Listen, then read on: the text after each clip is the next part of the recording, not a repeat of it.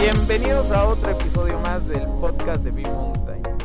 Hoy venimos a hacer un scouting. Viene Dani, ahorita la van a conocer, Rubens y el coach. Y bueno, vamos a empezar con unos consejos. Dani, tú eres nueva en este asunto. Bueno, nos acompañaste a una ruta que fue el Pinal. Quiero preguntarle a Dani, ¿cuál es el consejo que le daría a los amigos que nos acompañan a esta ruta? Dani. Hola, pues miren, la verdad es que está muy padre la, la ruta. Deben de traer un calzado adecuado porque si no se van a estar resbalando. Y bueno, la verdad es que el equipo de B-Mountains, en específico eh, Rubén, es un excelente guía que te da mucha confianza y seguridad. En lo personal, yo que soy abogada y que soy muy segura de mí, eh, en, este tipo de experiencias se experimentan eh, muchas emociones nuevas y enfrentas muchos miedos que puedes superar. Sin embargo, es eh, indispensable que vengas con una mentalidad preparada y con la disposición de que todo va a salir bien como en cada ámbito de tu vida y eh, obviamente trayendo el equipo adecuado con una compañía adecuada como son el grupo de B-Mountain y eh, pues ese sería mi consejo. te cambian muchas cosas y puedes ser un poquito más eh, benévolo en tus decisiones. Entonces, eh, la verdad sí quedé muy contenta y felicito al, equipo e insisto, principalmente a quien me guió a mí, que fue Rubén. Gracias. Bueno, hoy hicimos eh, un scouting al Cerro del Pizarro, que está prácticamente enfrente del cofre de Perote. Un cerro al cual descubrimos que el ascenso realmente es técnico, o sea, es un ascenso demandante, bastante empinado, pues yo diría que casi en su totalidad, ¿no? Habiendo ciertos descansos, pero en su totalidad bastante demandante. Entonces, considero que es una ruta moderada, pero no por eso que no se pueda hacer por gente que inicia en este tema del senderismo. estimado coach, ¿qué te pareció?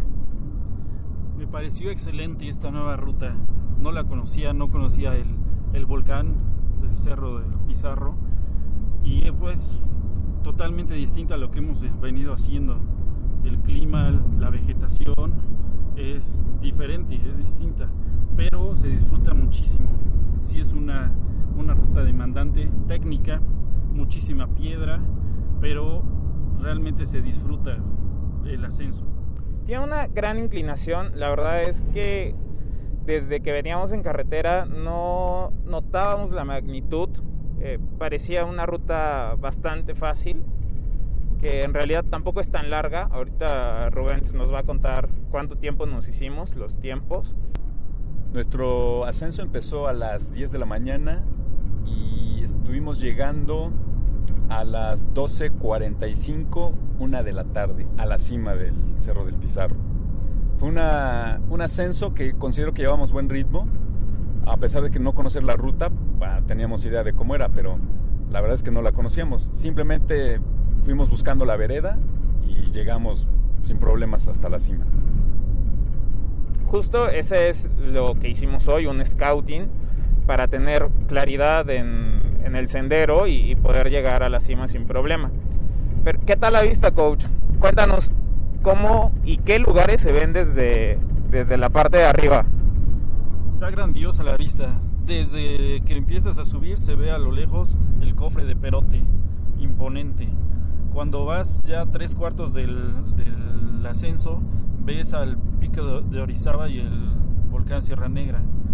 Hoy se veía maravilloso, totalmente nevado el Citlaltépetl. Pero realmente eh, no, no, o sea, me quedo corto al, al, al, expresar lo que, lo que se ve y se aprecia, el aire, ver la laguna de Alchichica, es maravillosa la vista. Sí, la verdad es que sí es diferente a lo que tal vez hicimos el año pasado respecto a las rutas. Es, es un, un clima completamente distinto a lo que estamos acostumbrados. Sí es, eh, hace bastante calor, eso sí. Eh, tengan en consideración traer eh, bastante agua, sobre todo la hidratación es importante. Bloqueador. Algo que quieran agregar anexo a terminar este podcast, amigo Rubén. Sí, este casi no es muy conocido este cerro. Yo creo que muy poca gente viene por lo mismo de que pues no tiene mucha difusión ¿no? en cuanto a tema de montañismo.